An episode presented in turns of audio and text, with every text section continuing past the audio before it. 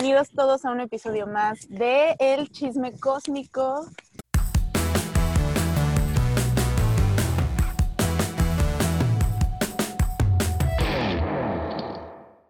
Eh, yo soy Roxy, soy Fernanda, todavía no decido qué está pasando con mi nombre y mi personalidad.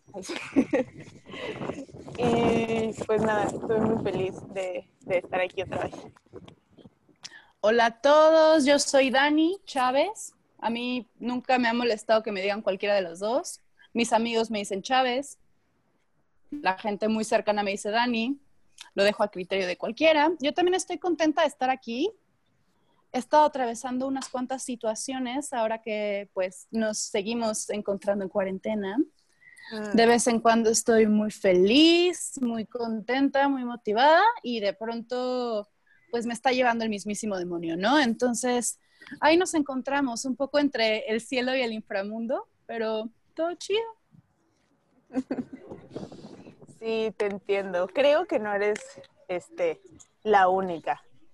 O sea, yo ahorita estoy en Ensenada, como podrán ver. No estoy muy segura, creo que estoy en Valle de Guadalupe.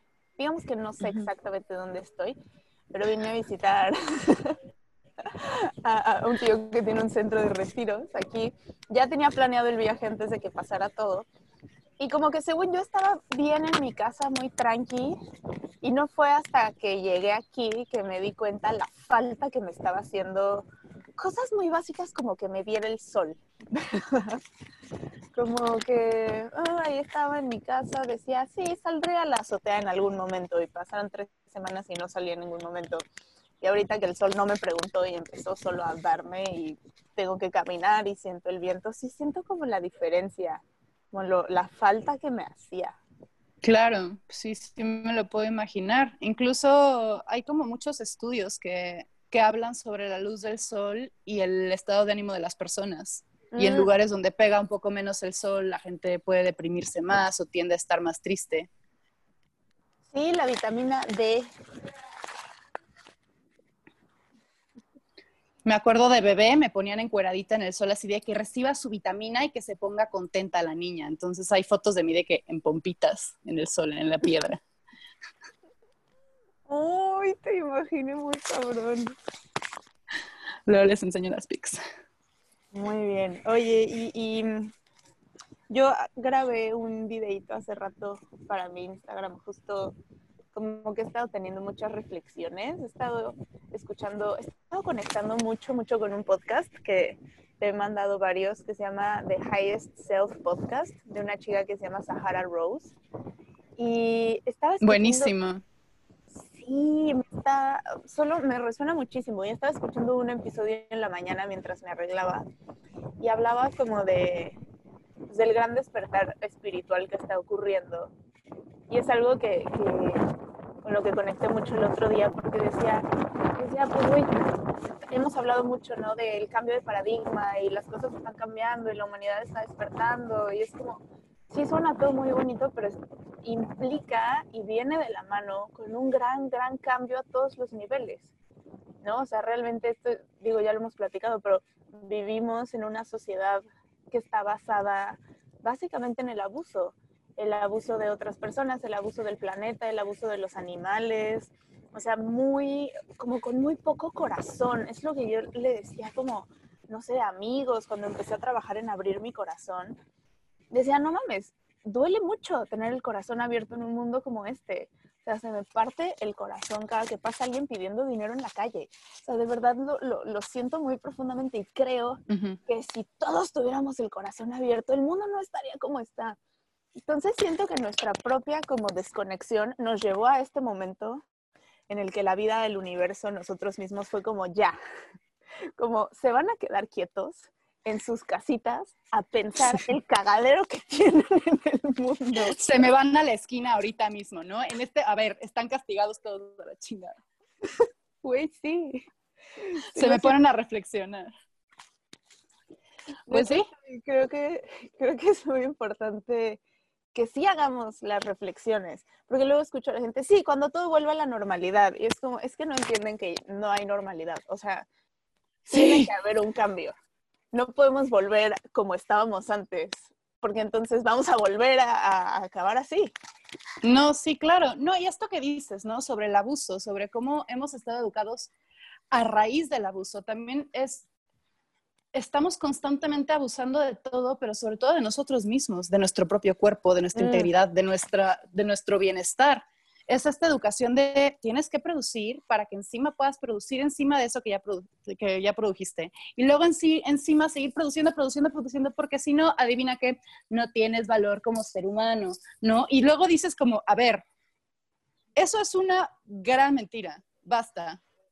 A ver, tengo tanto valor como ser humano si me quiero echar a dormir lo que no he descansado en semanas como bien también tomar mis horas productivas y hacer algo que realmente me haga feliz y me haga pleno a conciencia de que no estoy abusando de y estoy, ¿no? Como usando los tiempos de una forma que me haga bien a mí, a mi interior, a mi existencia, que me haga feliz. Entonces, pues creo que las respuestas realmente son muy sencillas, pero simplemente es como si los humanos estuviéramos configurados de una forma sumamente complicada y no pudiéramos entenderlas. Es, ¿estás bien haciendo esto? Sí o no. ¿no? Y de pronto como que se nos olvida que es, que es muy sencillo, que está en esta balanza y de repente es como que todo se nos va de las manos. Pero las respuestas yo las siento muy sencillas, simplemente es complicado como tomarlas. Sí, es muy cabrón lo que dices como del abuso del cuerpo. También he estado conectando mucho con eso, como de o sea, tenía muy presente esta frase de, jugar a ser Dios, ¿no? Como, como que genuinamente creo que todos somos Dios, porque creo que somos simplemente como la divinidad este, que se separó de sí misma para poderse observar desde otros ángulos y con otras perspectivas. Pero creo que ese ser Dios, en vez de tomarlo como un, ok, ahora voy a permitir que las cosas sucedan porque todo es perfecto, porque tú eres Dios y yo soy Dios, entonces convivimos porque somos lo mismo, se volvió al contrario, o sea, esta energía muy yang de conquistar, de conquistar y someter y conquistar y someter. Y entonces, ah, el mundo lo puedo conquistar y lo puedo hacer a mi manera. El, mi cuerpo lo puedo conquistar y hacer a mi manera. Es como, o sea, no sé ustedes, pero yo llevo años jugando a que no necesito descansar, a que no necesito comer bien, a que no necesito dormir, a que no necesito momentos de ocio y de relajación, sino es como, no, no, tengo que, lo que estás diciendo justo, salir y producir y hacer y hacer y hacer, olvidando que tengo un cuerpo. Y entonces, obviamente, si ni siquiera puedo cuidar mi cuerpo, tampoco voy a cuidar el mundo y no voy a cuidar al planeta y no voy a cuidar a los demás. No sé, en algún momento mi ex jefe era como, le digo, pero es que no he comido. Y me dice, pues ni modo, tenemos que ir a la junta. Y entonces yo decía, pues claro, él no come por ir a juntas. obviamente no va a esperar que yo coma para ir a juntas. Claro. tomando mi responsabilidad, si la junta es a las 2 de la tarde, yo pude haber comido desde las 12. Pues no, no es como culpar a mi jefe, pero es ese mismo trato que él se da, pues es el, el que da hacia afuera. Que es lo mismo que el trato que me doy, pues es, es lo que doy hacia afuera. Hasta que pues ya orillamos al mundo a a estar ¿no? en esta situación. Me parecen muy maravillosos estos videos de los animales volviendo a lugares donde no habían estado antes.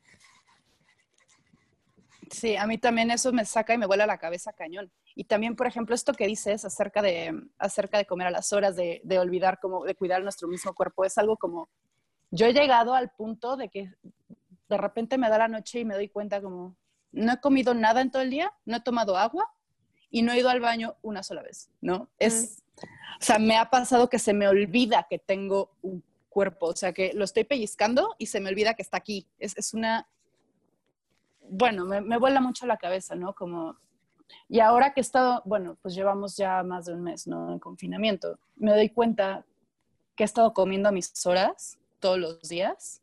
Mm. Procuramos comer pues dos veces al día, ¿no? En lugar de tres, pero pues como que darle una, ya sabes, como, pero, pero de alguna forma es comer a las horas, es irme a dormir aproximadamente a las 12 de la noche y me despierto, ya ni siquiera tengo despertador, ya es como solito me despierto a las 7.30, es como de, oh, son las 7.28 y ya me desperté. O sea, son cosas que, que no me pasaban antes ya como que empecé a hacer una rutina con mi propio cuerpo y caminar y sentir dónde estoy y tomar agua y realmente sentir que me está entrando el agua a mi sistema. No sé, me está volando la cabeza lo mucho que, que me hacía falta y cómo se me olvidaba. Y a mí también, yo también me he estado despertando sin despertador. Y es curioso, me he dado cuenta como el, la angustia que me daba. O sea, estaba durmiendo mucho, mucho, mucho y seguía sintiéndome muy cansada. Así que decía, güey, dormí 10 horas, 11 horas, ¿por qué sigo agotada? Y por ejemplo, ahorita estando aquí, me, me llevaron con un alfabiotista que trabaja como con la alineación del cuerpo. Y entonces me estaba alineando y me decía, es que no, no tienes muy buena circulación, probablemente estés muy cansada. Yo decía sí, porque lo sentí y decía, esto, a, esto se le llama cansancio crónico, ¿no? Y, y volteaba hacia atrás y decía, no recuerdo la última vez que no estuve cansada. O sea, como que me acostumbré a vivir y a avanzar a pesar del cansancio. Y me he dado cuenta que esa es una constante que tengo mucho, que es como el aguantarme aguantar, aguantar, aguantar, aguantar, aguantar, aguantar, hasta que ya no puedo más y entonces hacerlo. Y, y, me lo hizo ver como mi terapeuta, o sea, me dice, no sé si te das cuenta que te contienes a ti misma muchísimo, pero después hay una explosión y generalmente esa explosión pues nos ha tocado a nosotras y entonces requieres muchísima más energía y contención de la que necesitarías si te hubieras permitido ir sacando las cosas periódicamente. O sea, es como ir al baño de que siento la necesidad y la ignoro. Y la ignoro y la ignoro hasta que de repente digo, ¡ah, yo quiero al baño ya! Sí, claro. Y, el otro día solo pensaba, ¿pero por qué podría solo pararme ir al baño y ya? ¿Por qué no lo hago? ¿Por qué no lo sí, hago? Sí, sí, ¿Por qué me espero? me toma aproximadamente minuto y medio y ya estoy de regreso en donde estaba y con mis actividades anteriores, ¿no? Me toma exactamente minuto y medio. O pude haberme tomado un vaso de agua que me tomaba aproximadamente 15 segundos de mi vida, ¿no? Y, se, y dije, no, mejor después. Y de repente ya te, te atacaste un litro y medio en un jalón y ya te sientes horrible, ya no te quieres parar de la cama y suenas horrible en tu panza. ¿Me explico? O sea, Estamos viviendo un momento muy como de casa 12 como de, del confinamiento, de la soledad, del aislamiento. Y, y, lo que estaba viendo el otro día, o sea, esto no, no, no lo leí en ningún lado, es como una conclusión a la que yo llegué, a lo mejor estoy mal. Pero entendí que la casa 12, o sea, es la casa de los finales, porque, por ejemplo, tiene que ver con los hospitales, con las cárceles y con las instituciones mentales, que son tres lugares a los que llegas cuando ya empujaste demasiado algo. ¿no? O sea, mi cuerpo me dio una señal que no escuché, que no escuché, que no hasta que terminé en el hospital. O cometí un pequeño crimen, luego otro, luego otro, hasta que terminé en la cárcel. Digo, en un sistema ideal, ¿no? No como el mexicano, que las cárceles están llenas de inocentes, pero como, como este lugar de las últimas consecuencias, como de ya no hay más, y te lleva a huevo a reflexionar, a reflexionar y a ver, y, y, esto sí lo leí, es como esa casa también tiene que ver con la gestación. O sea, también no solo es este momento del final, sino es en el que se está preparando lo nuevo. Entonces es como claro. que a lo mejor algo ya se murió o se está muriendo, está llevando sus últimas consecuencias y en ese momento de, de suspensión también asocio mucho lo que estamos viviendo con la carta del colgado. Como esta suspensión de, no hay mucho que pueda hacer, no hay mucho que puedo hacer más que encontrar la divinidad en lo que me rodea, más que soltarme, confiar. Y después de la casa 12, pues viene la casa 1 y ahí vamos otra vez en el, en el círculo, ¿no? O sea, estamos en esa parte claro. del ciclo de, de, es como la noche, estamos pasando una noche ahorita y tenemos que aprender a dormir. No sé si te hace sentido. Sí, por supuesto. No, y pues me hace mucho sentido también, o sea, trae una conexión muy fuerte incluso con la casa 8. Es como si estuviéramos muy casa 8, muy casa 12.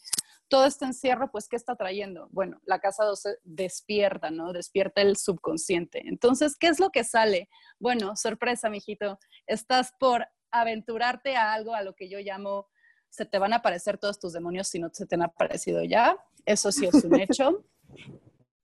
si estás teniendo sueños raros, como que quizás dices como despiertas y dices, ¿qué acaba de, qué acaba de pasar? Bueno, pues finalmente es subconsciente que trae mensajes. Entonces, es bueno escucharlos y es bueno saber, ¿no? ¿Qué es lo que necesito soltar ya, qué es lo que ya no me está haciendo bien, qué es lo que necesito ya sanar que nada más he estado postergando como y dejando atrás que realmente es una herida profunda y me está pidiendo, please, ya mírame, ¿no? Ya por favor. Entonces, ¿qué es todo eso que necesito sanar? Para darle, pues vamos a decirle crán de una vez, ¿no? Para darle crán a esto y bueno, seguirle dando a la vida y entender como de qué nueva forma quiero relacionarme conmigo mismo, con mi cuerpo, con mi ser, con mis amigos, con mi pareja, con mi familia, qué clase de persona quiero llegar a ser qué clase de persona he sido y qué clase de situaciones quiero dejar atrás en mi vida. Para realmente adentrarme a este mundo que pues ni va a volver a la normalidad, ni nosotros vamos a volver a ser como siempre fuimos antes. O sea, realmente estos son tiempos de reflexión profunda. Y te digo, lo conecto mucho con Casa 12 y Casa 8 precisamente porque hablan de muerte, pero muerte de qué? E inicio de algo nuevo, ¿no? Un cierre de ciclo para el inicio de algo nuevo y cómo a través del inconsciente, de lo profundo, de encontrar dónde está esa cosa que necesitaba como, bueno, voy a actuarlo como si me lo estuviera arrancando del abdomen y así decir, este bicho ya no me está sirviendo, se va y ahora entro a algo nuevo sin esto que me estaba carcomiendo por dentro. ¿Me expliqué?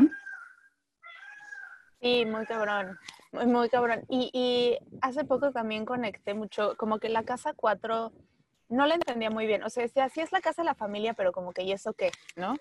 Este, y ahorita que estoy en casa de mi tío, ¿no? Yo no he tenido mucha convivencia con la familia de mi papá, entonces estar aquí me está como reviviendo muchas cosas. Y entendí también, y si te fijas, son las tres casas de agua. Este, entendí también que el momento en el que estamos pasando es un momento como de, de, de rendirnos, no solo ante el mundo, o sea, de aceptar que somos unos bebés que no saben nada, que no tienen ni idea de nada y que necesitamos, bueno, necesito yo la ayuda y la guía de mis ancestros, que nunca he querido tomar. Nunca he querido tomar la guía de mi mamá, la guía de mi papá no la tuve, y entonces ahora que estoy, ¿no? Con mi tío veo cómo me revelo y cómo me dice cosas y yo es así como de, ay, le, le vale madre. Y luego digo, no, pues es que claro que no le vale madre porque me quiere, ¿no? Y, y, lo llevo un poco más lejos y digo, pues es que al final la tierra también es como mi ancestro. El cielo, el fuego, el agua, o sea, todo esto lleva antes que yo, o sea, lleva muchísimo más tiempo que yo aquí. Y pensar que yo estoy por encima de, que yo sé más que, que el, el, mundo y que la tierra y que yo lo puedo dominar. O sea, siento que tal cual es como el, así la, la abuela tierra diciéndome, a ver, escuincla, no sabes nada, cállate y siéntate y aprende. sí, sí, sí, es como si ya la tierra te estuviera diciendo de alguna forma, bienvenido a comunidad, bienvenido a coexistir. y he estado conectando mucho con eso y te digo, me di cuenta que son las tres casas de agua y el agua tiene que ver con las emociones. ¿Y qué hemos hecho toda la vida como sociedad? Reprimir las emociones. Decir, esto no existe, esto no es Sí, así, eso no existe. Deja de llorar. Y, ahora es como, bueno, pues sí. sí, sí, sí, o sea, si alguien llora y tú así de, ay, y tú como, sí, abracémonos y llorémonos, please. O sea, antes, no sé, alguien llora y tú, ay, güey, qué llorona, qué, qué, qué neurótica, ¿no? Pero o sea, creo que esa persona que se atrevía a llorar y a expresar sus sentimientos fue como cien mil veces, más valiente que yo que la juzgué por neurótica. Porque ahorita lo, que, lo único que quiero hacer algunos días es neta llorar y llorar y llorar y gritar y patalear y enojarme y ya los dejarlo ir y ya ser como una persona tranquila nuevamente, ¿no? Pero, pues sí, también, pues esto que dices, ¿no? Sobre regresar a nuestras raíces, ver la tierra y realmente decir, ok, o sea, sí, esto estuvo tantos años antes que yo, como por qué me creería yo que voy por encima de eso, como me estabas diciendo ahorita, así como, como por qué, si es diez mil veces más sabia que yo. Si esto, si todo esto está aquí coexistiendo, ¿por qué yo como ser humano no puedo coexistir también? ¿No? Tomar lo que necesito, pero dar de regreso. Compartir con los demás, compartir con otras especies. O sea, ¿qué es lo que nos pasa? Como por qué creeríamos que, que somos, que vamos por encima. Definitivamente veo por qué estamos castigados en nuestras casas. En el podcast que estaba escuchando es en inglés y entonces decía, we are grounded. Y grounded en inglés quiere decir castigado, pero también quiere decir aterrizado. O sea, estar en la tierra. Sí, que siento que tiene que ver mucho con el exceso de energía solar y masculina con la que hemos estado viviendo. Porque esa energía es justo la de conquista que es necesaria en nuestras vidas, obviamente, ¿no? Pura pasividad pues no nos llevaría a nada. Pero el tema es, o sea, me siento como el mono, como el meme de la teoría de conspiración que está uniendo como muchos puntos. Entonces, esperen, ahí va. Entonces, eh, eh, pues eso, ¿no? La energía solar tiene mucho que ver con la individualidad, con quién soy yo, con mis propios deseos, este, con con conquistar, con trabajar, con producir. Y la energía lunar, la yin, tiene que ver con el nosotros, con la cooperación. Hay ah, una frase que me gusta mucho y es como la luna siempre se está convirtiendo en eso que ya es. O sea, la luna siempre es la luna, pero a veces la vemos, a veces no, se hace más chiquita, desaparece, vuelve a crecer, está completa, se hace chiquita, entonces como que todo el tiempo está en este proceso, ¿no? De crece, eh, se encoge, crece, se encoge, y, y tiene que ver con la comunidad y tiene que ver con la noche. Entonces es lo que decía al principio, estamos viviendo una gran noche como humanidad y la noche nos está llevando a unirnos, a hacer comunidad. O sea, imagínate que estamos en el bosque. Yo puedo estar en el bosque sola de día sin un pedo, pero de noche a lo mejor sí necesito estar con más gente, ¿no? Porque como mis sentidos no están totalmente lúcidos, necesito poderme apoyar de los sentidos de los demás.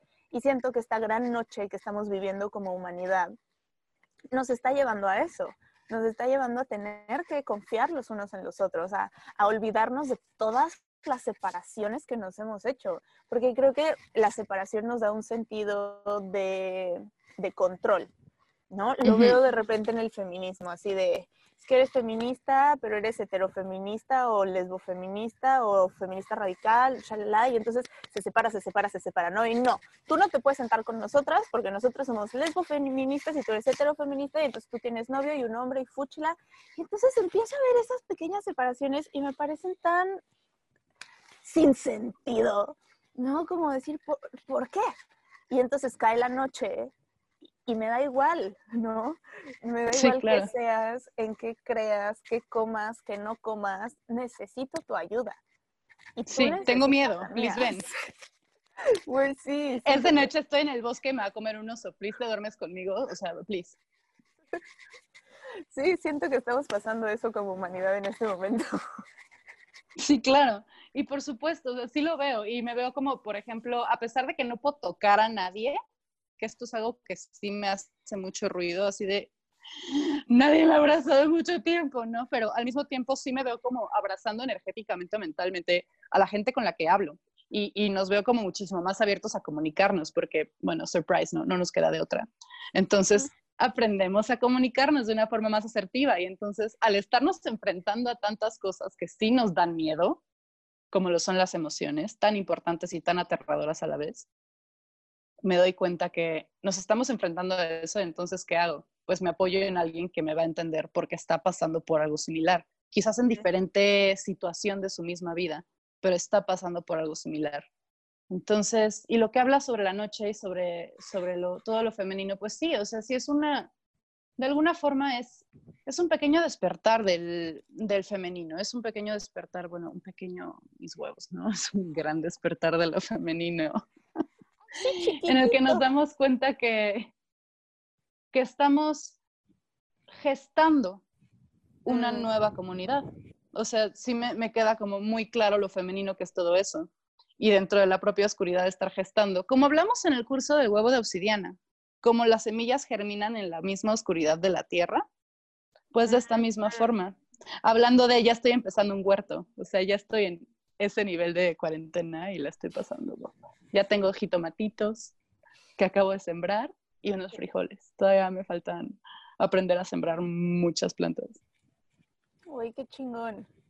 Neta, qué chingón. Fue de las primeras cosas que sentí cuando empezó todo. O sea, dije, no, worst case scenario, o sea, imagínate lo peor que pueda suceder, ¿qué tengo para aportar? Y sé que tengo mucho para aportar, pero neta decía como, güey, no sé, chance, este, no, no sé qué, habilidad poner. Ah, pero decía como, güey, no, no sé sembrar, no sé cosechar, o sea, no sé observar la tierra, no sé escuchar las plantas. Y a lo mejor va a ser algo que voy a tener que aprender a hacer y que, y que se va a volver una cuestión de sobrevivencia, o sea, no un hobby de, ah, sí, tengo mi azotea verde, sino chance se va a volver la única forma en la que pueda tener algo que comer. Claro, pero también eso está lo padre, o sea, chance y tú no sabes, pero yo sé y tú sabes hacer cosas que yo no sé.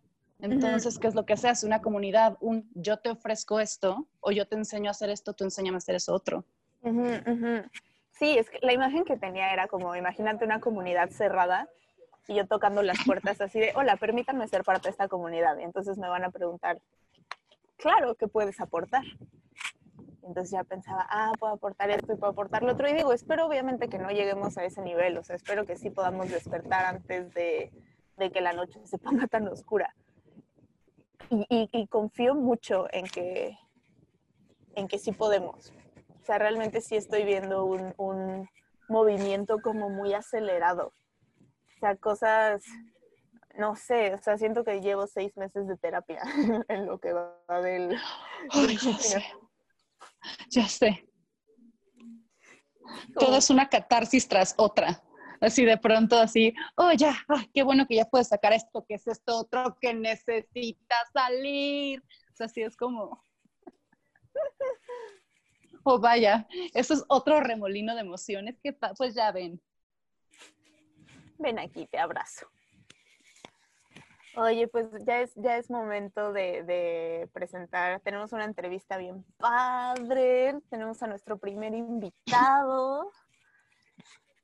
Y pues ya. Ay, pues vamos hacia el invitado. En lo personal les platico, es, es un gran amigo, es una persona a la que quiero mucho y que aparte, pues ya les contará él, pero en lo personal a mí me ha ayudado muchísimo tomar terapias con él, bueno, sesiones, consultas. Y bueno, espero que, que les guste.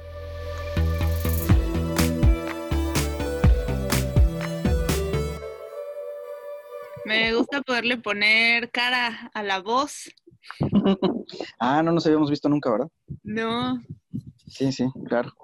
Sí, eso pasó también la primera vez que, que nos vimos Dani y yo ya en video y fue diferente, ¿no? Ay, me voló la cabeza. Eres nuestro primer invitado. Eso nos tiene muy emocionadas. Eh, a mí también. Lo agradecemos mucho. No, gracias a ustedes.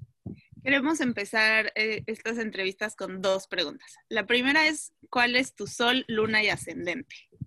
Ok. ¿Quieren que les dé la, posición exacta? Como tú quieras. Ok, bueno. yo soy Leo de casa 8 y mi sol está en el grado 6 de, de Leo. Ok. okay.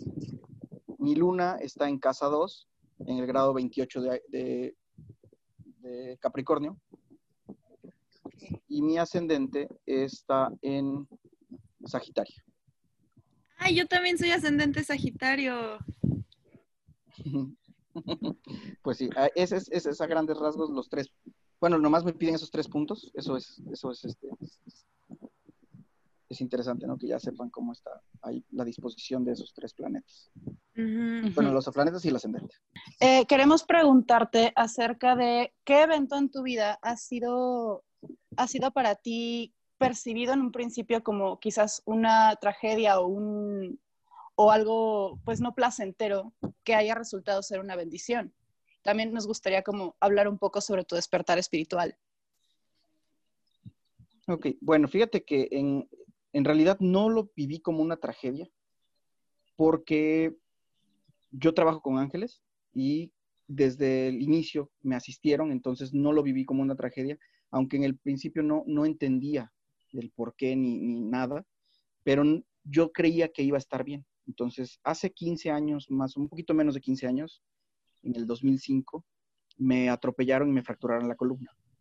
Mm. El diagnóstico inicial era que no me iba a poder levantar de una cama, que iba a vivir ya de por vida acostado, pero nunca lo creí. Y eso, eso eh, podría ser decir dice que fue algo que podría considerarse como trágico, pero como yo nunca creí que fuera a pasar así, yo siempre estuve consciente, yo sabía que de alguna manera me iba a levantar y que iba a regresar a mi vida normal. Claro, al principio yo pensé que en tres meses yo ya estaba eh, con mi vida normal, cosa que no ha sido así, ¿verdad? Ya van 15 años y mi vida normal no, ha, no o sea, nunca volvió a ser normal, todo cambia. Pero ese podría ser también mi despertar energético, porque antes de eso yo no creía absolutamente en nada. A pesar de haber ido a una escuela católica, no, creía en nada. Tenía mis dudas, ¿no? Era como una creencia muy a mi estilo. y, bueno, llega el momento en donde empiezas a darte cuenta que, que existe algo más que, que lo que los doctores dicen. Después de dos años de estar visitando todas las opciones alópatas que, estaban a mi alcance, incluyendo Cuba, incluyendo muchas, muchas cosas, ¿no? Como el CIREN de Cuba o, el INR en México eh, y otros hospitales. Electromiografías y, y todo mundo, las electromiografías siempre decían que, que, estaba igual, que no había posibilidad de que yo cambiara, pero para entonces pues ya iba en silla de ruedas. Entonces, iba en silla de ruedas porque era, era más cómodo, pero en realidad ya usaba andadera y me decían, no, tú no puedes, no te puedes sentar. Pero me veían sentado y decían, bueno, sí te puedes sentar, pero de ahí no puedes pasar. y yo les decía, pues es que en realidad vengo en silla de ruedas porque es cómodo para mí, pero en realidad uso muletas, ¿no? Uso, uso andaderas y, me, y no me creían, entonces ya me querían mandar a la parte psicológica para que dejara de mentir. Y en realidad, pues no era mentira, ¿no? De manejo, y, y, en ese momento ya manejaba este cuatrimoto, cosa que antes de accidentarme no lo hacía se me hacía como que un vehículo para, para alguien que no supiera andar en moto. Pero pues me di cuenta que sí está divertido. Entonces, para entonces yo ya manejaba coche estándar, lo que yo quisiera prácticamente. Y ellos decían que no se iba a poder, que no existía la posibilidad. Entonces, pues hoy en día soy autosuficiente, ¿no? Completamente. No me asiste nadie para, para nada.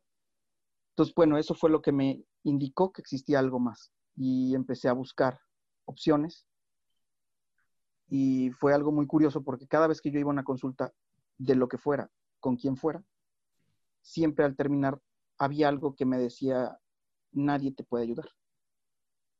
Solo tú te puedes ayudar. Y yo decía, pero yo cómo, si yo de lo único que sé es de café, o sea, yo me dedicaba a, la comercialización de café, a la, producción de café y a, la comercialización. Entonces era, ¿no? Pues a menos de que esté aquí tomando café, ¿verdad? Pero yo no encontraba como una posibilidad a, lo que yo sentía o a lo que yo escuchaba dentro de mi cabeza. Pero pues al final de cuentas te van guiando y, bueno, pues el camino te lleva por, algunos, algunos aprendizajes, por, algunos métodos y todo esto, hasta que te das cuenta que, eso tampoco, que todo eso fue como un, pequeño camino para poder llegar a tu método. Mm. Y, bueno, pues de hecho es, muy interesante porque eh, llevo 15 años en esto, pero hace una semana o dos semanas me vuelven a dar nuevos cambios para, seguir evolucionando y, sanando. Entonces, es, interesante cómo es esto. Claro, y esta, yo tengo una duda, estas como voces, por ponerles de alguna forma, ¿las escuchabas antes o las empezaste a escuchar a partir del accidente? Lo que pasa es que yo no escucho voces. Yo solamente pienso algo y lo que, la respuesta que yo siento en mi cabeza, o sea, como si tú ahorita preguntaras, ¿hace calor? La respuesta, así como tú sentiste, sí, sí hace. Así es para mí. El, el cómo le quito el dolor a esta persona y la recibo. Como te decía, ¿no? Yo, yo estudié otras cosas, pero hoy en día ya tiene mucho tiempo, bueno, a lo mejor tú no, entonces tú estás no hace calor, pero este, hoy, hoy en día aquí en Jalapa está, es caluroso. Entonces, eh, recibo la información de cómo, recibo eh, qué tiene la persona y, y, de esa manera lo corrijo, pero no es una voz, es simplemente como, como un pensamiento. Sí, la, la clarización, ¿no? Ahora, eh, antes de, la verdad no tengo idea. O sea, ya son 15 años. No, no sé si... Yo creo que siempre lo recibí, pero no lo tomaba en cuenta. Simplemente para mí. De hecho, ahora a veces me cuesta trabajo porque es como si fuera mi pensamiento. O sea, es...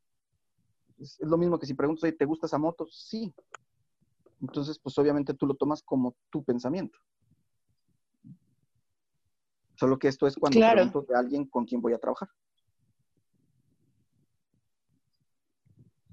¿Podrías contarnos eh, en qué trabajas, o sea, ya como más formalmente? O sea, lo has mencionado un poquito, pero ¿cómo, ¿qué nombre le pones tú? ¿Cómo es una sesión contigo? O sea, bueno, Dani y yo hemos tenido, pero para que le platiquemos a, las demás personas. Bueno, pues no, no tiene un nombre lo que yo hago, no le he puesto nombre todavía, simplemente yo trabajo con algunos arcángeles, trabajo con, con, ese tipo de, de energía. Y lo que yo hago es eliminar las debilidades de las personas, o sea, eliminar todo aquello que a la persona le duele, le entristece, le molesta, que no le permite ser la versión que quiere y de esa manera lograr ser su, objetivo, mejorar su versión, todo este tipo de cosas. Y em, pues se hace a través de una llamada o una visita al consultorio, lo que la persona decida, dependiendo la ubicación. Entonces la persona me menciona tres, tres problemas o tres cosas que no le gusta que estén ahí y esas tres cosas se eliminan en la consulta. Por lo regular sucede así, hay temas que se consideran eh, que, se, que van a requerir más trabajo, ¿no? que, se requiere, que se consideran crónicos y entonces vamos, vamos a, usar más consultas para ese mismo tema. Y bueno, pues dependiendo lo que la persona tiene, es con el arcángel que yo trabajo. Pues, por ejemplo, o sea, yo, yo lo he vivido mucho. Bueno, en primer lugar, a mí lo que más me da risa de todo el asunto es que, bueno, Eduardo y yo llevamos conociéndonos desde, fue abril o mayo del año pasado, Eduardo. Mm, yo creo, creo que fue entre uno de esos dos meses. Realmente, ajá, hace un año que nos conocimos. Lo chistoso de todo el asunto es que jamás nos hemos visto cara a cara. O sea, yo jamás te he tenido enfrente, pero ya es como bueno, Eduardo y yo hemos tenido una conexión de hablar casi diario por el teléfono, mandarnos memes. Y yo lo conocí, bueno, yo te conocí cuando yo, bueno, eh, las gemas que yo uso normalmente, hoy no las traigo puestas, pero pues las hace Silvia, que es tu hermana Eduardo. Y una vez me preguntó cómo estaba y yo, ay, el trabajo me tiene como loca, le estoy pasando fatal, creo que tengo a Saturno encima, que no sé qué. Y me dijo, llámala a mi hermano. Y yo, pues, ¿quién es tu hermano? Y ya me dijo, tú hazme caso, aquí está el contacto, neta, hazme caso y le llamas. Entonces yo te mandé un mensaje como, hola, pues me pasó tu contacto, tu hermana Silvia, ¿cómo estás? Y me acuerdo que tuvimos una llamada súper larga en el teléfono en la que me estabas como platicando cómo trabajabas tú. Y yo decía, qué señor tan serio. Estaba, no sé, contarte algún chistecito y tú así súper serio, ¿no? Y entonces yo hago esto y no sé qué, y me contaste tu historia, no sé, y yo, ay, pero qué serio, chance, y le caí mal. Y ya el siguiente día tuvimos la consulta. Me acuerdo que, o sea, mi primera consulta contigo pues como ya saben, yo soy una persona un tanto necia y aferrada a las cosas. Y en ese caso me acuerdo que era, estaba aferrada a una persona en particular, que soy necia, esta hija de su madre de verdad.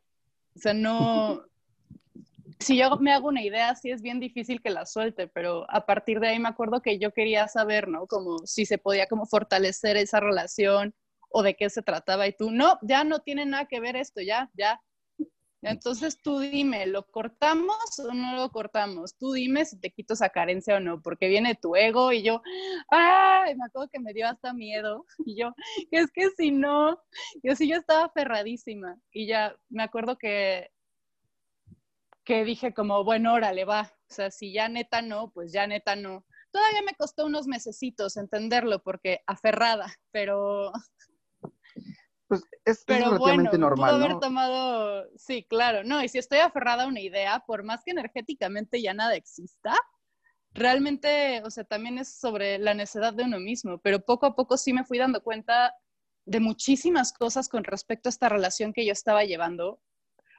unilateralmente, aparte, era lo peor de todo, que estaba súper unilateral el asunto, pero eran mis propias ideas. Y conforme pasó el tiempo, poco a poco, pero no poco a poco realmente, sino que como que muy rápido, me fui dando cuenta de tantas cosas de las que no había visto antes, como esos red flags que ignora uno. Mm. Hasta que de repente llegó un día y dije súper fácil como, pues ya. Me acuerdo que hasta te conté, Fer, así de, no, pues hoy me desperté y como que ya, ¿eh? O sea, ya tomé la decisión, pero yo bien fresca. Yo creo que el, el tema primordial es que la gente de alguna manera se entere, sepa todas las cosas que se pueden corregir, que se pueden eliminar. Porque podemos trabajar con personas, con animales, con plantas, con árboles, o sea, prácticamente con cualquier cosa. Como el pajarito del otro día. Como el pajarito y como un montón de animalitos que a veces llegan y por supuesto, ¿no? A veces si, si, el animalito ya está muy mal, bueno, por ejemplo, un día eh, entró una abeja a mi casa y, la atendí y la puse en las lavandas, ¿no? Afuera. Dije, bueno, como quiera que sea, ya está en un lugar más bonito que donde estaba, que era encima de una camilla. Entonces, eh, pues ya, si, si se va, si ahí se queda, está perfecto. Pero ya eliminaste todo ese cansancio, todo eso que tenía. Las abejas, como quiera que sea, pues tienen un ciclo de vida relativamente corto. Entonces, la ayudas y eso es todo. O sea, también estar neutral ante eso y entender que, pues, lo que, lo que sea está bien para la abeja. Pues sí. No, y, o sea, en mi experiencia personal, creo que, o sea, conocerte a ti, para mí fue como clave para mi propio despertar espiritual que como que viendo en retrospectiva veo como todas las piececitas como que se iban juntando a partir de otro tipo de eventos que tuve que vivir en mi vida, pero como que todos me fueron guiando a conocerte a ti y el eliminar ese tipo de carencias en mí, pues a mí también me ayudó muchísimo a como quitarme pesos que no estaba necesitando y eventualmente ir alineándome con el camino correcto. Después de conocerte a ti, pues te conocí a ti, Fer, y a ti, Sharon, como que todo se fue como acomodando de una forma muy orgánica. O sea, sí lo veo. Fíjate que ese, también es un tema importante de, mi consulta, en donde yo aprendí a través de un suceso, donde me, obligaron a aprender, porque como claramente me lo decían, nadie te puede ayudar. Pero el objetivo era ese, que yo aprendiera. Pero no todas las personas necesitan un evento trágico para aprender. hay personas que afortunadamente se puede evitar eso. Y bueno, algún tema trágico como una pérdida de pareja, cosas así, todos lo vamos a tener.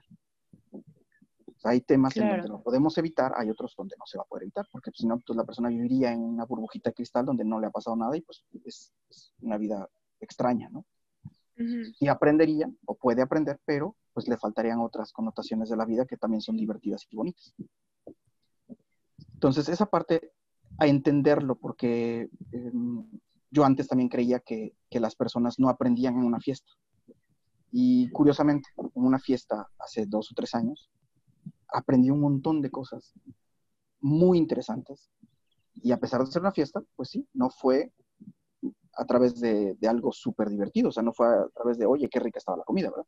No, fue a través de, la discapacidad, del, tener que quedarte ahí quietito cuando todo el mundo ya anda la fiesta disfrutando.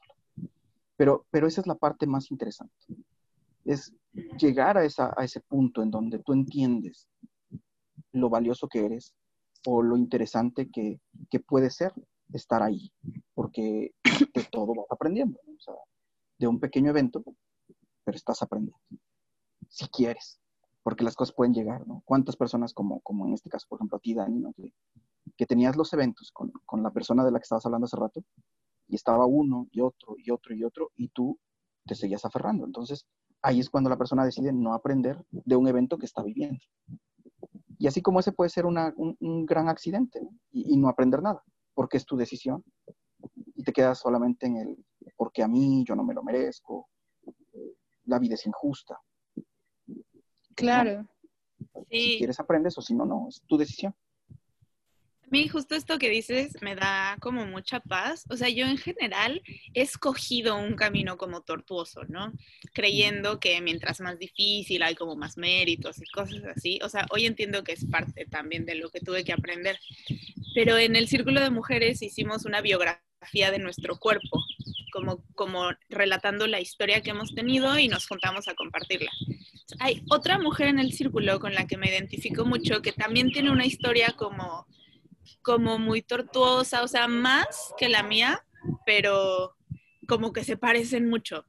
Y entonces, ay, compartimos nuestras historias y sí, me identifico contigo. Y otra mujer era de, no, pues yo, o sea, sí tenía como sus altibajos, pero era así de, no sé, me desarrollé muy pronto y entonces me daba pena mi cuerpo y tenía muchos cólicos y pues en la adolescencia fui algo insegura y luego ya.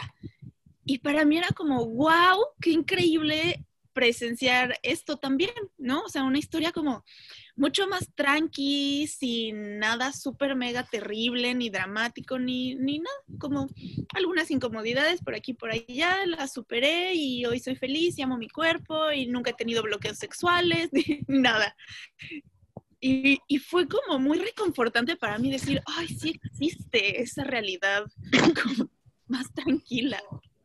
Sí, tristemente la, la mercadotecnia, las, pues el colectivo de la humanidad, el colectivo de las, de las chavas, de los chavos, de, la juventud, de lo que tú quieras. hay tantas y tantas cosas que nos hacen creer que la persona no puede ser feliz, que la persona no puede estar bien porque le falta esto, ya sea algo a su cuerpo, o sea, y no me refiero a que le falte una mano, sino que quiere tener el pelo de otro color, de con otra textura, no sé, lo que sea. Y en realidad nada de eso es importante pero nos hacen creer cosas. Y el tema interesante es que te la creas y que ahí te quedas, te quedas ahí viviendo. y de alguna manera eh, es, normal, es normal que, alguna persona tenga ahí una tristeza, que de momentos se, se bajone un poco, pero la parte más interesante de todo esto es que eso se quita y se va, porque no es tuyo. O sea, eso es una influencia. Entonces, es, de alguna manera normal y a veces no nos damos cuenta. Simplemente lo empiezas como a adquirir o absorber esa energía y obviamente te das cuenta cuando alguien te lo dice o cuando ya es muy notorio. Entonces, bueno, las personas a veces esperan demasiado tiempo. Tienen una consulta, les quitas todo eso y, pues, se sienten más ligeras, la espalda pesa menos, te cansas menos. Hay personas muy, muy sensibles eh, por ejemplo, a Daniela le cambia hasta la mirada. Entonces, se, siente diferente, se ve diferente. Y después de una consulta es, ah, ya regresé, ya soy la de, la de siempre. Y obviamente, pues eres más tú y pues más poderoso. Nos pasa a todos. Entonces, es algo que debemos ir trabajando. Em, también hay, hay mitos que la gente piensa que no podemos trabajar con nosotros mismos o con, o con personas muy cercanas. Nada de eso es verdad. Yo trabajo conmigo y trabajo con, pues, con toda mi familia, bueno, los más cercanos, y funciona perfectamente. El tema es ser neutral. Pues entender que, que no es lo que yo quiero, es lo que hay que hacer. Claro. Esa es otra parte interesante de lo que yo hago. Para poder trabajar con esta energía, necesitas integridad. Si no hay integridad, no se puede. Entonces, te van prestando juguetes, te van prestando ciertas habilidades, y si haces lo correcto con ello, te van prestando más y más y más. Entonces, por lo regular al principio las personas empiezan trabajando con, con, ángeles, después con arcángeles, y bueno, pues si haces las cosas bien, pues se van sumando arcángeles, Y no acaba ahí.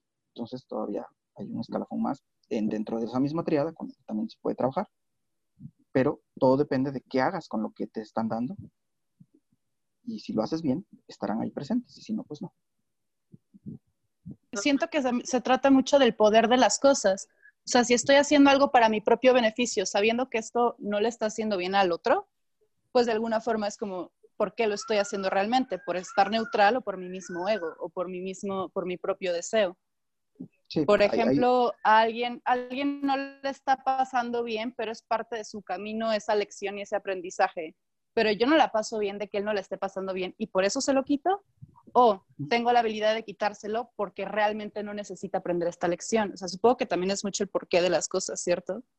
Sí, es, bien interesante eso, porque hay veces que las personas te pueden pedir algo que, que no es bueno para ellos. Y puede ser simplemente fortalece una relación con mi novio que me maltrata y pues les tengo que decir, oye, es que eso no está padre, o sea, eso te está llevando a ti a donde no debes estar y a él también, porque pues están haciendo karma los dos, ¿no? si yo fortalezco esa relación y él te maltrata a través de eso, pues entonces yo también ahí me voy a ver afectado. Así es que yo les, les, explico esto y, y, bueno, pues entonces de esa manera comúnmente se puede hacer que las personas lo entiendan y se separen. Pero bueno, también podemos hacer como vamos a intentarlo una vez más, les voy a quitar lo que les causa esto de estarse lastimando, inténtalo una vez más y si no, lo quitamos.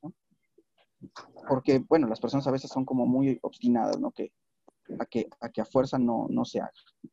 Pero por lo regular se, se logra y ya sea hoy o sea dentro de algunos meses, pero la relación, sea, porque es cuando la persona lo decide, ¿no? Si dice, no, yo quiero a fuerza seguir con esto, pues simplemente es retrasarlo un poco más y, y, algún día ya soltarlo, pero es algo que ya te está lastimando. El objetivo al final de cuentas de tener una relación es ser feliz. Para eso tenemos una pareja, para ser feliz, no, para, estar en, en, algo tortuoso en donde te están lastimando. Hoy publiqué algo, una cosa linda en mi Facebook, ¿no? Que dice que Robin Williams, que decía que pensaba que lo peor que te podía pasar en la vida era estar solo, y no, lo peor de la vida es estar con alguien que te haga sentir solo. Entonces, si, es, si estás en una relación así, pues hay que quitarla. ¿Y para qué? Pues para que llegue otra cuando tenga que llegar, si es que llega, pero que tú seas feliz a través de tu abundancia y no de tus carencias. Entonces, claro. está, lindo. Una vez que, que, tú y yo cortamos ese, ese hilo, o sea, conforme fueron pasando los meses, te digo que poco a poco me fui como dando cuenta de red flags, de cosas que neta no me estaban gustando y en lugar de glorificar a esta persona, empecé a verla no bajo las proyecciones que yo le estaba dando. O sea, esto sí me acuerdo que me impresionó muchísimo, sino como que empecé a ver tal cual es al otro. Y de pronto que llegó el día que dije como, ay, ¿sabes qué? Adiós a la chingada, con todas de la palabra. Me acuerdo que a partir de ahí también me empecé a ser muy consciente de por qué me estaba yendo bajo este patrón de pareja. O sea, y dije, wow, o sea, todo me lo he estado orquestando yo solita a través de mis propias carencias. Me acuerdo que hasta entré en crisis existencial, así de me he relacionado a través de mi instinto carnal y de mis carencias y traumas que me pasa. Pero todo el mundo, ¿no? Me acuerdo que como que todo fue muy rápido. Sí, la gran mayoría. Y además estás enamorada entonces de algo que tú estás idealizando, pero es algo que en realidad no existe. Y claro. Ahí es donde debemos entender, bueno, a ver, ¿de qué estás enamorada? No, pues es que cuando empezamos, el primer año fue maravilloso, sí, pero lleva seis años que no lo es. Entonces, esa, esa, esa persona de quien estás enamorada no está. Es, vivir en el pasado y en el futuro. Sí, eso, eso a mí me parece muy fuerte. Yo hace poquito me di cuenta como con una pareja, no pareja que tenía, que lo estaba idealizando muchísimo, muchísimo, muchísimo. Y había cosas que me dolían, que no me gustaban, que me parecían inaceptables. Y decía, pero es que eso es suficiente para perder esto maravilloso que vamos a construir y no sé qué. Y así estuve hasta que un día decidí ser muy honesta conmigo misma y dije, a ver, no veas lo que podrían construir ve lo que tienes hoy. O sea, ¿qué hay hoy? Hoy en dónde estás. Y dije, pues no estoy en ningún lado. No, no, no tengo nada.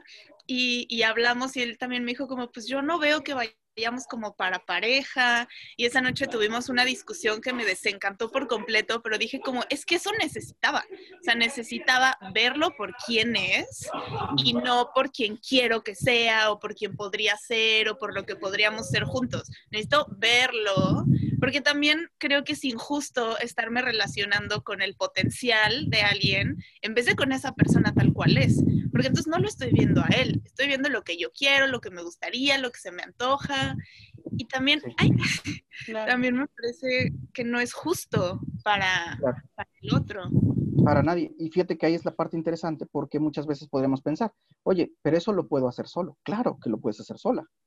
Pero si, si asiste esa consulta, entonces lo hacemos más fácil y más rápido. Porque hay personas que, que puedes decir, oye, ¿lo van, ¿lo van a lograr solos? Sí. A lo mejor en 20 años, a lo mejor en, en una semana, porque claro, podrías lograrlo en un día, sí, pero también hay personas que ahí se quedan por mucho tiempo. ¿Y por qué? Pues porque les dijeron que es tu cruz y que hay que salir adelante y que ahora se hizo muy de moda eso de que no hay que soltar. No, espérate, pero ¿qué no hay que soltar? O sea, no hay que soltar lo bello. Pero si algo te está lastimando, ¿por qué no lo vas a soltar? sí, eso suéltalo. Y déjalo ir y sigue adelante. Entonces, cuando una persona está en esta situación, pues en, lo que lo, voy a ayudar es en eliminar los karmas que estaban con esa persona que no le hacen o que le impiden ver ah, la de, el problema y, y, pues así es mucho más fácil soltarlo. Pero de esa manera también se suelta una pérdida, por ejemplo.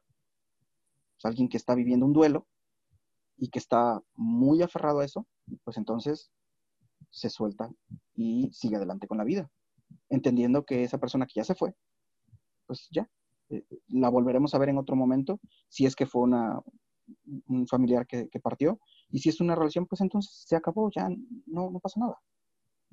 Claro. Es como lo que, lo que estuvimos platicando acerca de, de confundir espiritualidad con amor tóxico, ¿cierto? Y también de alguna forma lo que me has platicado mucho tú, Eduardo, acerca del amor incondicional y de decir, ok, ni tú me estás haciendo bien a mí, pero yo tampoco a ti. O sea, el hecho de que tú también sigas aferrado a mí, también te está haciendo un daño y te está impidiendo también encontrar cosas que te hagan feliz a ti. Entonces, ¿qué prefiero? Tener algo que ya no está funcionando entre nosotros dos y que los dos estemos entre carentes y entre queriendo salir pero sin poder, o prefiero que los dos estemos bien siguiendo su propio camino. Así es. Y bueno, pues ahí viene el, apego, ¿no? Gracias a eso es que entonces hay miedo, miedo a perder. Pero cuando no hay apego, cuando estás realmente feliz contigo mismo, entendiendo, oye, la amo, me gusta, soy feliz con ella, pero ella no. Ah, bueno, pues entonces no pasa nada. Fue bonito. Y adiós. Y, la creencia, ¿no? De que es que si se va esa persona, ya no va a llegar alguien más. Pues claro que puede llegar alguien más. Y si no llega alguien más, te tienes a ti. Claro. Y también... Tienes un montón de cosas más. Sí, y también a mí, por ejemplo, lo que me pasó, que bueno, tú también me ayudaste con, con este chico como a quitar ciertos karmas que ahí había.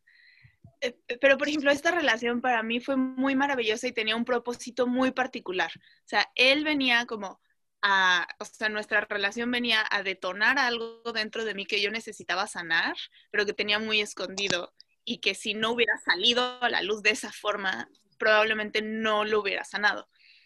Y, y por quedarme con la idea de lo que me hubiera gustado que fuera después, perdí de vista el regalo maravilloso que sí fue. O sea, porque después de que tuvimos esta discusión, y yo estaba muy enojada con él, muy, muy enojada. Y es que, ay, ¿qué le pasa? Y es así, es así, qué injusto y ta, ta, ta.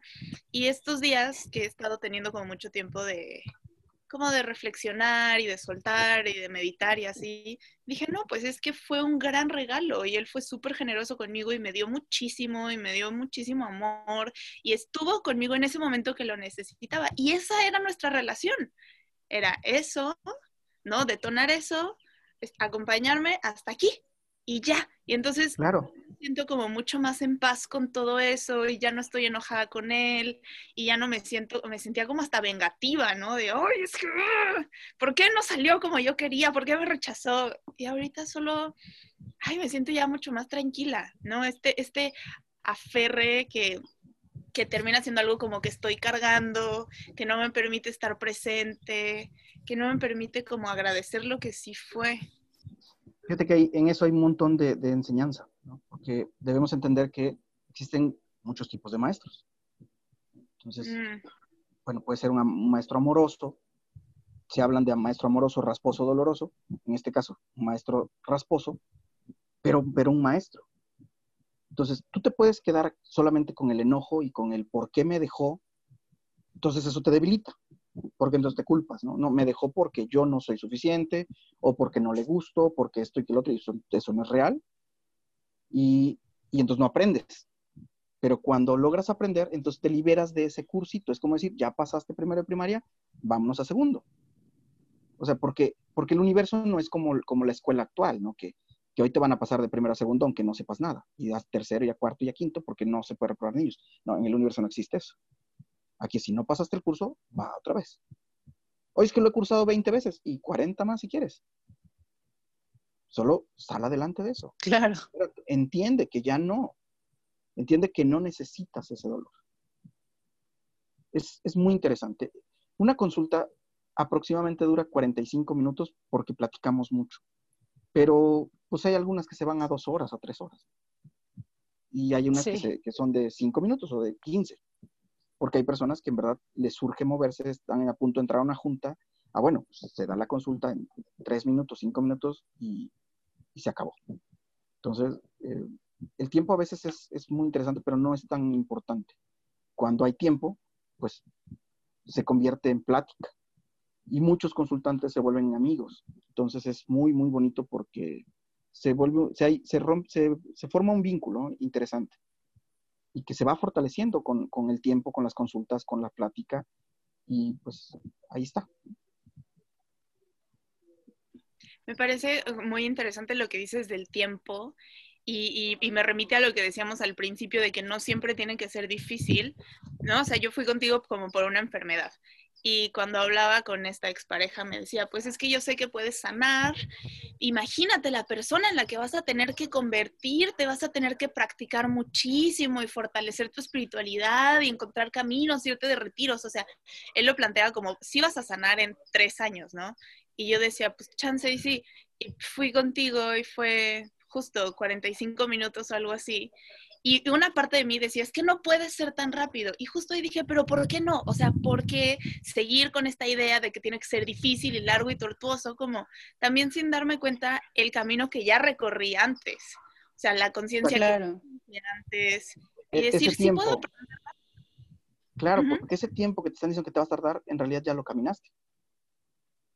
O sea, tú llevas un montón de años, un montón de vidas creciendo. Por algo haces lo que haces y por algo eres quien eres. Entonces, hay una creencia, ¿no? La gente que piensa que para poder sanar necesitan ir a una montaña a ver a un, sabio que está en una cueva. Bueno, pues es que eso es posponer, porque la gente le encanta posponer, ¿no? Sí voy a ser feliz cuando me case. Y se casan y no, pues voy a ser feliz cuando tenga hijos. Y sí voy a ser feliz cuando mis hijos se gradúen sí voy a ser feliz cuando tenga nietos, pues entonces se han pasado una vida posponiendo la felicidad que no tenían por qué posponer un minuto, ¿no? O sea, podían haber sido felices antes de casarse. O, sin darse cuenta de que lo han estado siendo pensando que no, y eso también como que lo cancela de alguna forma, ¿no? Y ahí hay otro mito, ¿no? Que la gente piensa que no podemos ser felices, o sea, que la felicidad es inalcanzable y que, y que son solamente chispazos, ¿no? Cuando en realidad no. O sea, tú puedes ser feliz todo el tiempo que quieras depende de ti. Puede haber chispazos de no felicidad, pero ¿por qué no ser feliz? ya está en ti, ¿no? yo recuerdo que cuando era muy pequeño, a veces mi papá nos decía, vamos a ir a tal lugar. Y alguien decía, no, es que no quiero, bueno, vas a ir de buenas o de malas, pero vas a ir, así que tú decías cómo vas. Y, y ahí es donde te das cuenta que desde pequeño, cada oportunidad que has tenido de crecimiento se va sumando y, y, te van haciendo lo que hoy eres. Entonces, eh, como por ejemplo, si ven mi carta, se van a dar cuenta, ¿no? Que, oye, es así, así, así. Pues no, mucho de eso ya no. Y eso sería algo triste que después de X cantidad de años siga siendo lo que eras cuando tu carta natal. Obviamente, pues has ido creciendo y vas, sigue siendo mucho de eso, sí, pero mucho ya no.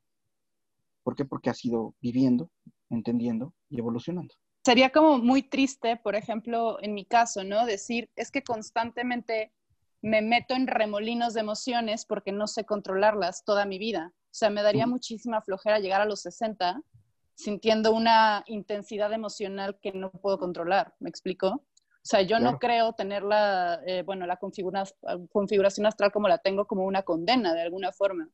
Entonces, sí, sí me encuentro muy de acuerdo con lo que dices. O sea, yo me niego a pensar, es que así soy y ni modo. Es, no. A ver, el acordeón está ahí arriba y si volteas a ver a las estrellas, vas a entender qué es lo que vienes a trabajar para realmente convertirte en lo mejor que puedes ser. Así es. Y lo que vienes a trabajar es lo que menos te gusta, por supuesto. Sí, claro. No sé si te acuerdas de aquella plática que, que después tú me mencionaste, que tuvieron tu ilusionita, en donde decían, es que qué feo sería estar con un Leo mal trabajado. ¿Te acuerdas? Y te decía yo, no, pues sí, claro. qué feo es estar con un Aries mal trabajado y con un Escorpio mal trabajado y con cualquiera mal trabajado. Pero, ¿para qué te preguntas eso? O sea, tú, ¿por qué te preocupas cómo será estar con un Leo mal trabajado? Pues no estés con un Leo mal trabajado. Sí, claro. No estés con nadie mal trabajado. Pues no, o sea, ¿y a ti qué te importa cómo sería estar con ellos? O sea, tú preocúpate por buscar una persona que te trate bien, con quien seas feliz, ¿no? Claro. Y eso es todo. Claro, o enfócate en ser tú un Leo trabajado. Así es. Sí, sí, sí, como que ¿por qué te estás preocupando por el otro? ¿Tú eres un Leo trabajado, acaso? Sí, claro. Sí, y, y luego, ¿no? Si, si conoces a alguien que está muy trabajado y quieres que ese sea tu pareja, ¿no? Pero, pero tú no trabajas en ti. Pues no, no va a pasar. Claro. ¿Por qué? Por- Porque, o sea, pues puedes estar muy bonita, pero ¿y luego qué? Sí, yo una vez tuve una como caída de 20 así, porque estaba como cambiando muchas cosas en mi vida y, y justo buscaba esta pareja como muy espiritual y muy saludable y que no tomara y así, y estaba yo en un antro con un chupa en una mano y un cigarro en la otra mano y entonces dije, uh, voy a ligar, ¿no? Y en eso dije, no, porque aquí no está el güey que yo estoy buscando. Y en eso fue como, oh shit, yo no soy esa persona que estoy buscando. Le dije, claro, o sea, el güey que yo estoy buscando tampoco está buscando alguien que tome y fume y que esté en un antro a las 4 de la mañana. Entonces empecé a hacer ese proceso como de, de alinearme, pues que como, hoy lo veo como de coherencia, ¿no? De decir qué quiero y qué Claro. soy. Y fíjate que ahí también otro punto muy interesante. Mucha gente tiene el mito que para tener una vida espiritual debes vivir abajo de un puente. No, no tiene nada de lógica, no es real. Tú puedes tener una vida espiritual plena y, y muy prolífera, donde tus resultados sean magníficos, y tener un Lamborghini, y no pasa nada. La gran diferencia es, tú lo puedes poseer a él, pero él no te debe poseer a ti. Entonces, no tiene nada que ver con que tienes que volverte súper serio y súper todo el tiempo estar en meditación. No, para nada. Tú vas a seguir siendo la, la misma persona que eras antes. eh, si te gusta el alpinismo, te seguirá gustando el alpinismo. Simplemente que, pues, ese tipo de, prácticas no se vuelva lo más importante en ti. Pero no, no es que tú quieras, sino simplemente dejan de serlo. Entonces, yo recuerdo que alguna vez mi accidente fue en motocicleta y he andado en motocicleta desde los cuatro años. Y hoy sigo andando en moto, ¿no? Después de, mucho. Entonces, recuerdo que iba en una moto, como a los seis meses hicimos un viaje eh, con mi papá a Chiapas y obviamente yo como, copiloto. Y, ahí fue donde logré soltar la, faja. Yo, usaba una, una, como un caparazón, como si fuera de una tortuga, pero de aluminio, y atrás un corset, porque suponía que mi espalda no podía volver a estar suelta. Pero me lo quité. Entonces, cuando, cuando vio el doctor que me lo había quitado y que no pasaba nada, me dijo que tenía que usar una faja de, por vida. Dije, pues va, pero yo sabía que tampoco eso era tan bueno. Entonces, en el viaje, íbamos bastante rápido, yo me iba quitando la faja. Entonces, no me la quitaba, solo la aflojaba. Entonces, en el primer momento en donde yo empezaba a sentir una molestia, me la volví a apretar. Y después de un rato, me la volví a aflojar. Y así fui jugando con ella. Mis músculos volvieron a tomar un poco de fuerza y ya no necesito la faja. Entonces, a veces las personas creen que, que la vida va a cambiar y que, y que ya nunca más va a regresar a lo que era. Y en realidad es aprender que, que pase lo que pase, así te quiten realmente lo que más disfrutabas en la vida, no pasa nada. O sea, ok, cuando yo dije, pues si no puedo, pues no pasa nada, ya lo hice 24 años. Pero sé que puedo, entonces pues lo vuelves a hacer, solo es adaptarte, ¿no? Entonces en este caso pues yo le compré un sidecar, se lo puse a mi moto y entonces vuelves a andar. Pero ahí es donde muchas personas, no, es que yo quiero andar como andaba, no, como andabas no se puede. Pero se puede así. ¿Lo quieres? Tómalo, no lo quieres, pues no lo tomes. Al final de cuentas, ¿no? O sea, si no lo tomas, pues es tu problema. El otro sí está andando. Aquí el que va a dejarla eres tú. No, no va a pasar nada, ¿no? Alguna vez con, con el Arqui que tú conoces, Dani, eh, yo le comenté, ¿no? O sea, a ver, si tú dejas de hacer lo que haces hoy, pues es tu cuento. O sea, yo voy a seguir trabajando con los arcángeles. Si, si quieres seguir en esto, si no quieres, es tu problema, no mío. Porque yo te puedo ir guiando, pero la decisión es tuya.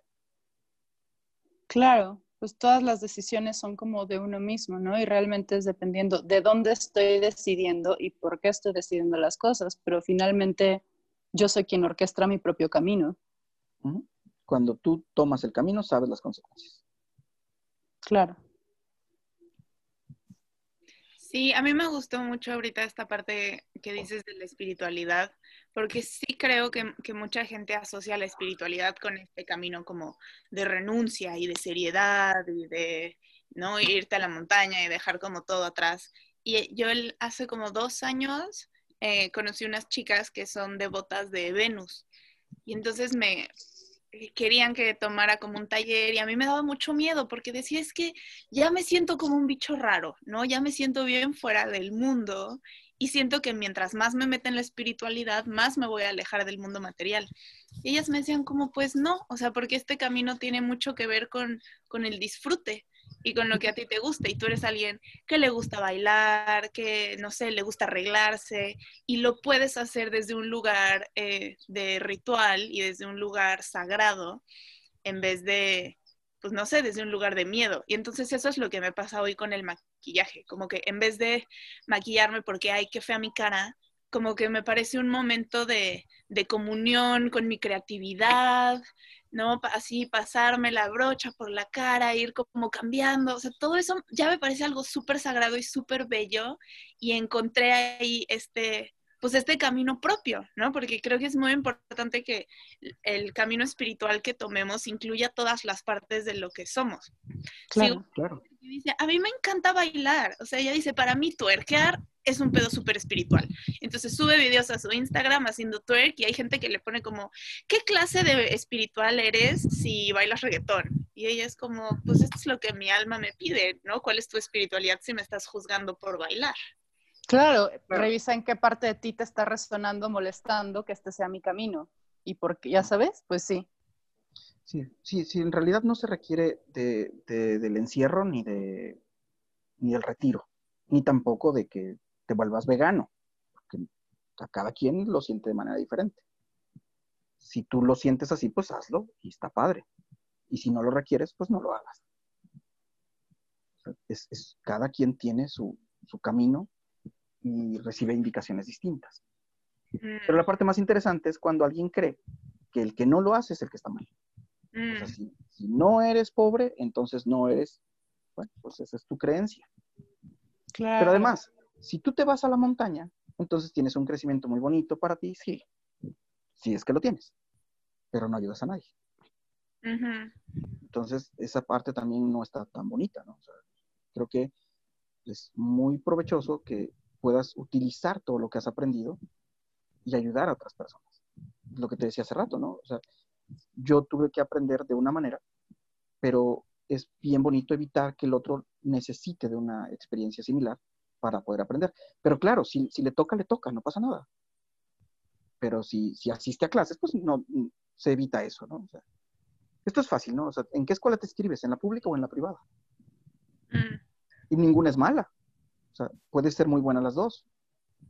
Son una universidad estatal o una universidad privada, pues cualquiera vas a aprender. Y en la que sea, puedes llegar a ser muy bueno en lo que hagas. Entonces, pues yo me inscribí en la pública y necesité un accidente para aprender esto, pues está bien. Pero hay otras personas que no necesitan el accidente, que de alguna manera tienen la conciencia de buscar por sí mismos, pues que yo como te decía, ¿no? yo no creía en nada. Hasta que me quitaban el dolor de las rodillas de, sin tocarme, entonces entendí que sí existe algo más allá del analgésico y más allá de lo que yo conozco, ¿no? Entonces, ese es el, así se inicia la búsqueda. Ay, sí, me encanta. Estoy muy contenta con, con lo que hemos estado hablando. Me resuena como muy profundo y, lo siento muy alineado, como con el momento. Ya tenemos que ir cerrando. Eh, ¿Hay algo con lo que te gustaría cerrar? ¿Algo que te gustaría decirle a nuestro, ¿cómo se le dice? Auditorio. Pues la verdad, yo creo que es importante que todos sigamos nuestro camino, siempre tratando de convertirnos en la, versión, en la mejor versión de nosotros mismos. Para mí eso es algo que me ha gustado mucho. A veces hay muchos mitos, ¿no? Hoy en día que está tan de moda la espiritualidad, es muy fácil publicar algo Es muy fácil decir que, ya eres la mejor versión de ti, pero en realidad nunca somos. siempre estamos buscando ser la mejor versión. Entonces es un crecimiento constante y, siempre podemos estar mejor. Y no conformarnos, ¿no?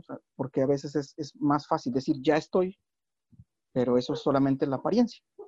Entonces hay que seguir buscando y en verdad ser esa, esa, esa persona honesta que queremos ser. Y como bien dijiste, para ser espiritual no necesitas dejar, eh, si te gusta el baile, ¿por qué lo vas a dejar? Si eso es, algo súper bonito. Ahora, si dentro de la espiritualidad sientes que debes dejar el cigarro, bueno, pues déjalo, eso no te ayudará en nada. Pero es si lo sientes, si tú quieres dejarlo. O sea, en realidad nadie debería decirte, es que tienes que dejarlo. Pues no, no tienes que dejarlo. Lo que sí tienes que dejar es de dañar, de lastimar. O sea, debe ser íntegro. Eso es todo. Entonces, esa sería mi, recomendación. Y pues que todos busquemos, ¿no? Nuestro, un grupo, un, guía, un método, un, algo que nos ayude a, a encontrar ese camino que estamos buscando. Perfecto, muchísimas gracias. Oye, y si alguien quiere agendar una sesión contigo, ¿dónde se pueden poner en contacto? Mi teléfono es el 271-70-250-40. Y en la página de Instagram Arcángel Therapy, ahí eh, me van a encontrar a mí y también a Fanny, que es otra persona que también trabaja con arcángeles, increíblemente mágica y maravillosa, con quien también pueden este, pasa. E, es simplemente que ella trabaja con otros arcángeles. trabajamos, hacemos un increíble equipo porque nos complementamos. Ok, pues muchas gracias. Que... Gracias, Eduardo. Y gracias a ustedes. Espero que les haya gustado y que pues se haya aclarado algo y, y pues será un placer seguir trabajando con ustedes. Igualmente. Súper, Muy bonita tarde. Gracias. Bye bye. Vamos a empezar con la lectura de tarot semanal que hago aquí.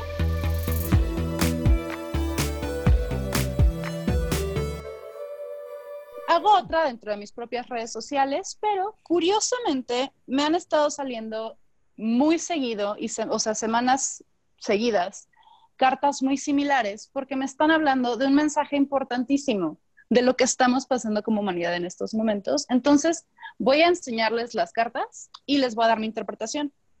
La primera es el 5 de copas invertido. Luego está el 4 de espadas, el 6 de copas, el 8 de copas, que lleva tres semanas saliendo, y el 7 de oros que también ya lleva su segunda semana saliendo en este tipo de lecturas más colectivas. ¿De qué se trata? Bueno, lo primero que les quiero decir es una pequeña como reflexión para ustedes dentro de su propia historia y dentro de sus propias situaciones de vida. Pero les quiero pedir que les se pregunten, ¿no? Si ustedes se están enfocando en todo lo que han perdido, que obviamente es válido y está bien tener un duelo y es necesario vivirlo y tener ese tipo de emoción. Pero si me estoy enfocando en aquello que se me cayó como al personaje en las copas, si estoy volteando a ver constantemente eso, no me estoy dando la oportunidad a mí mismo, a mí misma, de ver qué lecciones aprendí de esto, ¿no? Haz de cuenta, ay, no sé, iba caminando y me caí y estoy enfocadísima en que me dolió la rodilla, ¿no? Y ya, me arruiné el día porque me dolió la rodilla en lugar de ver, bueno, ahora sé que por ahí hay una piedra con la que me voy a tropezar, ¿no? Entonces, habla mucho de esta dualidad de en qué lado de la moneda estoy y de qué forma decido tomar las cosas. Lo cual, pues, me parece muy curioso porque justamente venimos a hablar de eso con, con nuestro querido Eduardo. Entonces, la verdad me parece, me parece muy sincrónico. Después viene el cuatro de espadas, que me está hablando de un soldado que vela sus armas Últimamente en consultas personales también está apareciendo muchísimo, muchísimo esta carta. Y lo que veo es, bueno, es, es momento y al estar junto al 6 de copas, digo al 4 de copas, perdón, no, al 6, al 6, al 6, eh, perdónenme, lo que me está pareciendo es, no necesito únicamente cerrarme y sentir estas emociones todas en soledad o bloquearme de sentirlas porque ya no deseo hacerlo. Corresponde abrirme y pedir ayuda, decir, Fer, Sharon, estoy súper triste porque esto me está pasando, porque esto me ha estado sucediendo, porque me he sentido de esta forma y la verdad me gustaría que me escucharan. Y yo misma me voy a sorprender cuando Fer y Sharon me digan, no mames, yo también he pasado por lo mismo, te entiendo por esto, esto y esto, y de pronto me voy a sentir no solo acompañada, sino súper abrazada, a pesar de que no puedan abrazarme. Y eso me parece como muy importante dentro de estos tiempos. También lo que me dice es, todo aquello que me recuerde al pasado, es momento de darle una segunda vista, un segundo ojo y decir, a ver, ¿por qué me recordó a esto? Supongo que esto viene de un evento doloroso sería bueno sacarlo también y a partir de ahí lograr cruzar ese puente y apreciar todo el trabajo que he hecho en mí misma, que qué formas me he trabajado a mí mismo y he sanado mis heridas y realmente ver, wow, he sanado estas heridas porque he sido capaz de serlo y nada que se me, eh, que se me atraviese es algo con lo que no puedo, sino que puedo superarlo y además ver todo el esfuerzo que he hecho y es decir, estoy orgullosa, orgulloso de mí mismo. Entonces, bueno, me parece importante que salgan tanto estas cartas porque tiene un mensaje importante para todos nosotros, todas nosotras y pues todos nosotros. Entonces, bueno, esa es la lectura de cartas y me gustaría mucho que ahora Fer nos haga compañía con su oráculo para que nos haga como un pequeño complemento sobre esta misma lectura me gusta mucho, o sea, ahorita que, decías como por favor compartan sus emociones, me remite mucho algo que dice mi terapeuta y es que justo cuando yo me comparto, estoy siendo generosa. Que sean cosas que considere que no son adecuadas o, o que sean cosas que me den miedo o que diga como, güey, no quiero molestarlo con mis mal viajes y mis angustias, el, el compartirlos es ser generosa porque le estoy dando al otro la oportunidad de, verse reflejado en mí. Claro. ¿No? De decir, ah, pues yo también he pasado por eso. O si no, pues también le estoy dando la oportunidad de que conozca ese otro lado de la existencia, ¿no? Wow, eso que a mí no me preocupa, hay alguien que sí le preocupa. Qué, qué interesante. Bueno, yo tengo un oráculo de las diosas que estos semanas ha, estado como muy acertado para mí. Entonces voy a revolverlo. Escucha el viento porque lo siento acá muy intenso. Ya, ya me di la vuelta. Miren, peinadazo. voy a pedir un mensaje que complemente el tarot. Mm. me salió Vesta. Vesta es nada más y nada menos que la diosa del hogar. Ay, este oráculo me lo prestó una amiga la primera ah, semana del confinamiento y en su casa me saqué otro y, salía como, estás encerrada, no puedes salir y no sé qué. Y yo, sí, oráculo, dime algo que no sepa. Sí. Sí, aparte veo, o sea, justo con el seis de copas ahí al lado, ¿no? Como justo la infancia, así, ahí. Ahí donde te duele, amigui, ahí es, ¿no? Justo, sí, Vesta es, bueno, es, es la diosa del hogar. Es muy curiosa la mitología de Vesta, porque casi no aparece, casi no aparece en ningún mito, porque ella estaba tranqui en su casa. ¿no? O sea, como que todos estaban que, güey, no sé quién se acostó con no sé quién y el hijo de no sé quién, que luego, ¿no? Y, era un drama el Olimpo y todos tenían que ver con todos y todos andaban así en sus dramas. Y Vesta solo era como, yo no me quiero meter con nadie, yo quiero estar tranquila con mis cosas. Y hay, había una tradición en la antigua Grecia que, o sea, Vesta representa el fuego del hogar. Entonces, cuando se inauguraba una nueva casa o cuando alguien se mudaba y así, tomaban el fuego del hogar de los padres, por ejemplo, y lo llevaban al fuego del nuevo hogar para encenderlo y darle vida. Entonces creo que justo tiene, tiene mucho que ver con la oportunidad maravillosa que es poder estar en nuestras casas, que es poder frenar, poder, eh, no sé, limpiar, revisar, yo he tenido muy presente, digo, ahorita ya no estoy en mi casa, pero eh, no sé si han visto este programa de Marie Kondo de, del orden, del hogar. Y me gusta mucho el approach que tiene ella, porque no es como tira lo que ya no te sirve y bye. Es como, o sea, su método consiste en sacar todo primero para poder ver la cantidad de cosas. Después tomar cada cosa individualmente y sentir cómo me hace sentir.